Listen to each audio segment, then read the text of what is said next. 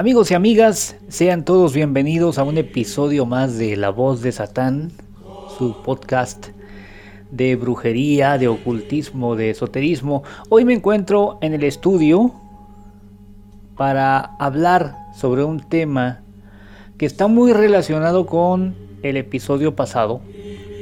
Eh, hubo una persona aquí en Vallarta que me preguntó lo siguiente.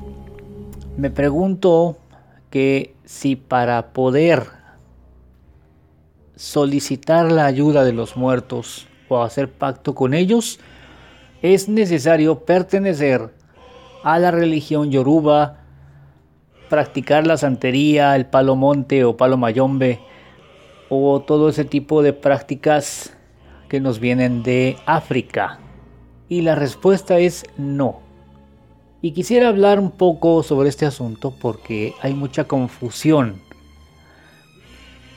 Normalmente cuando escuchamos sobre pacto con muertos, sobre ayuda de los muertos, pensamos efectivamente en los paleros como primera opción.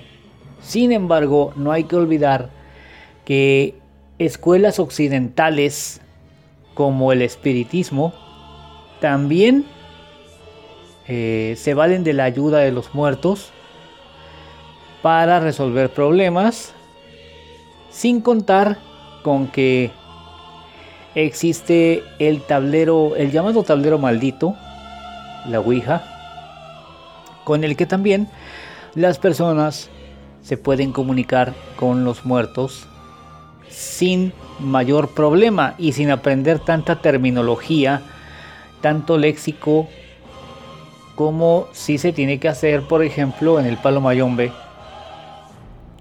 Lo cual no es malo, digo, si alguien vibra con, con este tipo de prácticas, me parece, me parece muy bueno que busque agrupaciones de este tipo, que se una a agrupaciones de este tipo, pero es importante aclarar que no es la única rama o no es la única escuela o no es la única religión porque la, religión yoruba es una religión, tiene dioses, tiene santos, tiene un montón de cosas.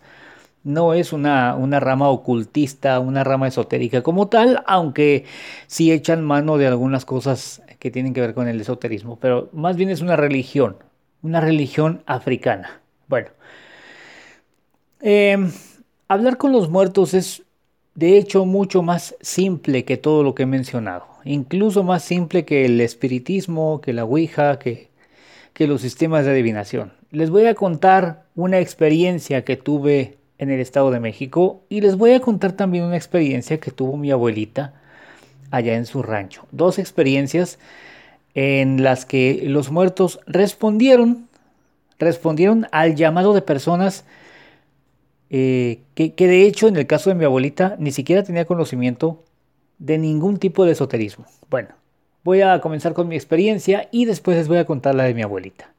Estaba yo en el Estado de México y me iba a bañar. Eh, saqué mi ropa de la maleta, lo puse todo en orden. Dije cuando regrese pues ya tengo aquí el pantalón, la camisa, la camiseta que va debajo de la camisa, los calcetines, los zapatos, todo. Pero en un movimiento torpe que hice, tiré los calcetines al suelo. Ahora, los que me conocen, los que me conocen saben que soy ciego de nacimiento.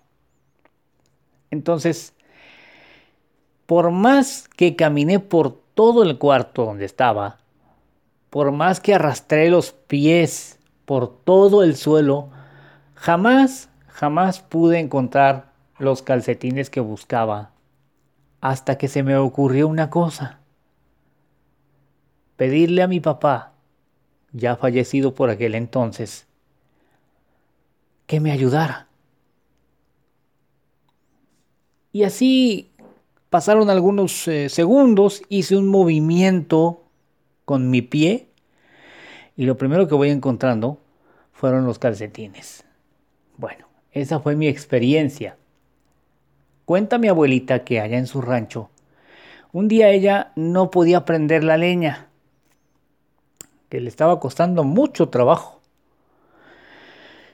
y que, ya enojada y desesperada, estrelló un par de leños contra el suelo y exclamó, si mi madre estuviera aquí, la leña estaría prendida. Cuenta mi abuela que en ese mismo instante en que pronunció esas palabras, se levantó del suelo una llamarada que encendió la leña. Como ven ustedes, hablar con los muertos, pedirles ayuda, no es tan complicado como la religión yoruba y como las ramas esotéricas nos lo quieren pintar. Repito que no estoy en contra de absolutamente ninguna de las ramas, escuelas, religiones que lo practiquen. Y también reitero mi recomendación de que a quien vibre con este tipo de cosas, eh, pues busque agrupaciones que vayan de acuerdo con eso. Pero hablar con los muertos no es tan complicado. Nuestros antepasados, los mexicas, lo hacían los primeros días del mes de agosto. Tenían una festividad dedicada a Mictlantecutli, el Señor de la Muerte. Y en esos días, específicamente el 15 de agosto que acabamos de pasarlo, el día de antier, porque estoy grabando este episodio el martes 17 de agosto de 2021. Antier fue 15 de agosto y el 15 de agosto aproximadamente nuestros antepasados los mexicas celebraban a la muerte y solían acudir a los cementerios para solicitar a sus antepasados, a sus ancestros ya muertos, la ayuda para una buena cosecha, para un buen matrimonio de la hija o para cualquier tipo de ayuda que necesitaran.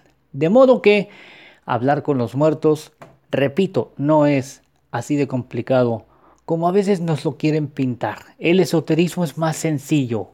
La brujería es algo que tiene que ver más con la mente, con la poderosa mente disciplinada del mago, que con los rituales y toda esta parafernalia que a veces eh, solemos hacer para excitar la mente nada más y pensar que y, sugestionarnos y pensar que estamos haciendo alta magia. Es más sencillo de lo que parece. Y bien, gracias por haberme escuchado.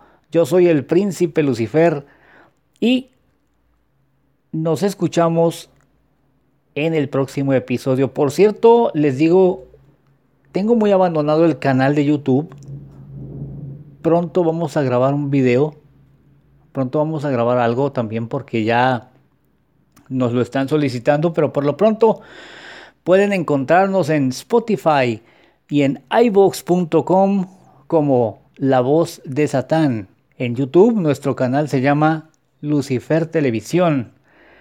Así que bueno, eh, sin más ni más, muchas gracias por haberme escuchado. Hasta el próximo episodio.